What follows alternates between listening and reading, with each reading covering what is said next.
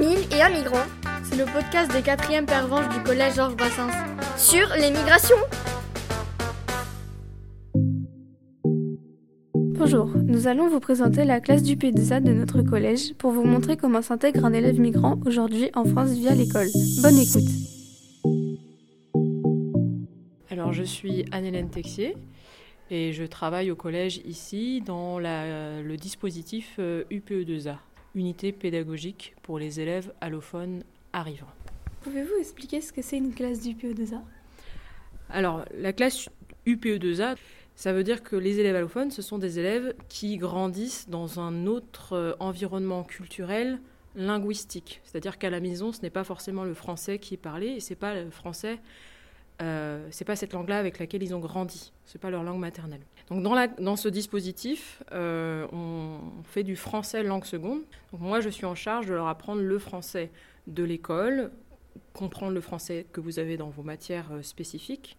Ouais, Donc euh, voilà, c'est ce qu'on va faire dans ce dispositif-là, qui est temporaire. C'est pas un dispositif en permanence. Ils n'ont droit qu'à un an Y a-t-il des classes du PE2A dans tous les établissements?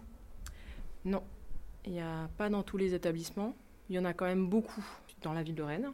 On va trouver donc, dans les écoles primaires, dans les collèges, dans les lycées. Euh, Comment se passent euh, les cours du PE2A Alors comment se passent les cours du PE2A Ça dépend des élèves que j'ai en classe parce que je n'ai pas toujours les mêmes. Ça dépend de leur niveau. Quand ce sont des élèves qui débutent tout juste, je prends le temps ben, d'apprendre euh, les B.A.B.A. du français. Donc euh, la première chose qui va être primordiale pour eux, c'est de se repérer dans le collège, dans l'établissement, dans l'emploi du temps, comprendre son emploi du temps, qui est un document assez compliqué quand on ne parle pas la langue. Donc de connaître les jours, les- savoir lire les horaires, savoir lire les matières, ça, ça va être les premières choses qu'on va faire dans la classe du PE2A.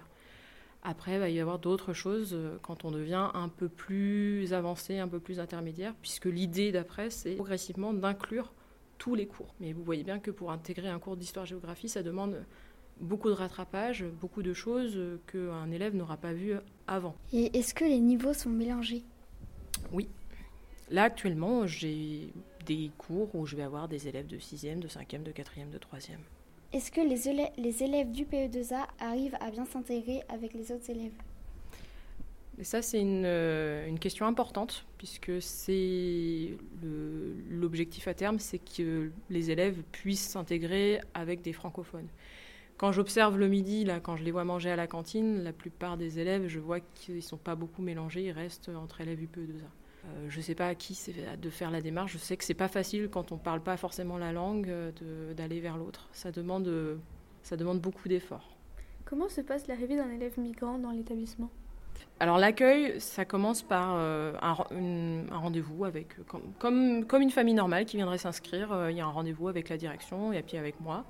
Moi, j'ai des informations sur son niveau scolaire puisqu'il a passé des tests. Moi, j'ai une idée déjà de ce que l'élève va savoir faire ou ne pas faire, de, des matières dans lesquelles je peux le mettre. Donc ça, c'est moi qui vais décider en fonction du, dossier de l'élève. Et puis, et puis après, on fixe une journée d'accueil. L'élève va passer la journée dans l'unité ici, euh, parce que ça fait beaucoup d'informations. On va visiter le collège ensemble, on va expliquer l'emploi du temps, les autres élèves vont se présenter. Et puis le jour d'après, dès que je peux l'emmener dans sa classe d'inclusion, je viens le présenter à sa classe. Euh, Quand un élève arrive dans votre classe, euh, connaissez-vous son histoire et son parcours de migrant? Non, pas toujours. C'est des informations un peu confidentielles.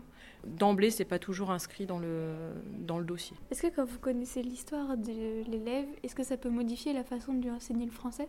Ça peut, oui. Je me suis posé la question, par exemple, de parler de, de l'armistice euh, aux élèves euh, qui viennent de pays en guerre, euh, de- du, du sens que ça fait, parfois de, de comment on l'enseigne en tout cas, de comment euh, ce jour-là va être banalisé de toute façon dans nos vies.